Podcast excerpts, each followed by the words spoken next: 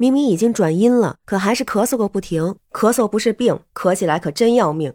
你好，我是天晴。很多人说阳的时候咳个不停，有人咳得睡不着觉，有人咳得想干呕，有人直接吃上了各种各样的止咳药，还有朋友不停的灌柠檬水、橘子水儿。于是也有很多的医生出来说，咳了之后不要随便的用止咳药。但是大家还是很担心，因为不只是阳的时候，现在很多人早就不发烧了，但是咳嗽就是停不下来，都阴了好几天了，可是就是不停的咳咳咳。于是新一轮的担心又来了，会不会转成肺炎啊？对于很多专家的说法，大家也有一点半信半疑，因为说的也不完全一致。那今天我看到了人民日报官方发表的关于咳嗽的十问十答，感觉最权威、最客观，所以也跟您来分享。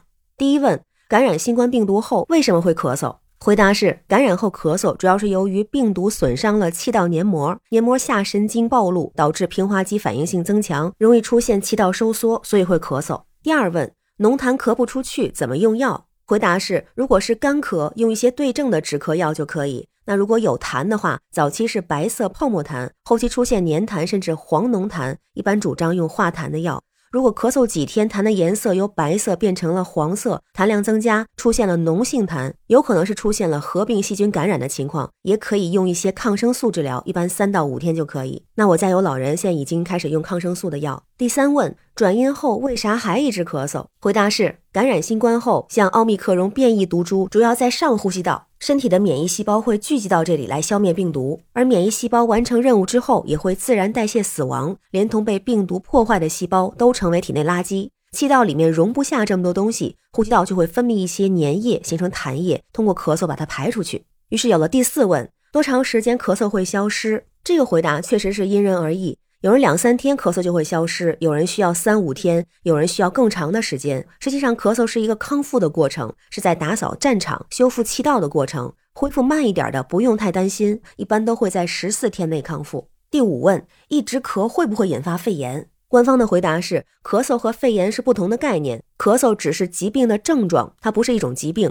咳嗽本身不会引起肺炎。当病毒、细菌等病原体仅累积到上呼吸道时，通常就会出现咳嗽；而当炎症累积到下呼吸道的时候，就可能发展成肺炎。咳嗽是肺炎最常见的临床表现之一。第六问：有哪些措施可以应对咳嗽不止？回答是建议多喝水、多休息，避免劳累，饮用蜂蜜水、枇杷膏或者梨熬制的汤，以及给环境加湿，都有利于缓解咳嗽。如果遇到想咳嗽但是身边没有水的时候，可以尝试反复吞咽，同时要避免吸烟，远离污染还有有刺激性气味的环境。另外，还可以对症服用镇咳药物。第七问：咳到什么程度需要去医院就诊？回答是：如果咳嗽影响了生活、睡眠等等，建议及时到医院呼吸科就诊或者线上问诊。如果出现咳血，也就是痰中带血，夜间或者改变体位时咳嗽加重，咳大量的黄浓痰，或者咳嗽超过三周的时候，建议去医院就诊。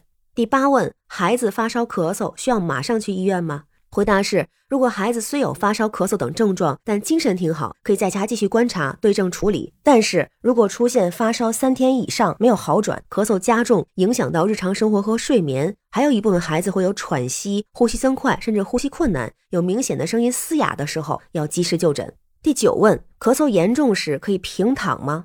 回答是：咳嗽严重时平躺，呼吸道分泌物容易积聚，会加重咳嗽。可考虑垫高头部，将头颈和背部从高到低同时垫高，比如用两个枕头，头部枕头横放，背部枕头竖放，呈 T 字形，这样有利于呼吸通畅、咳嗽排痰。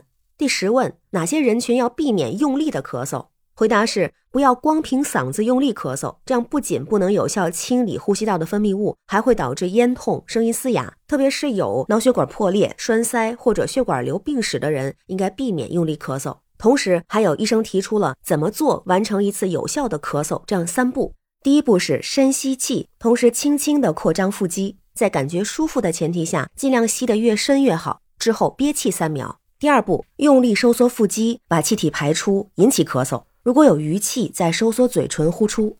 第三步，一般一次吸气最多可以连续咳嗽三声，然后平静呼吸片刻。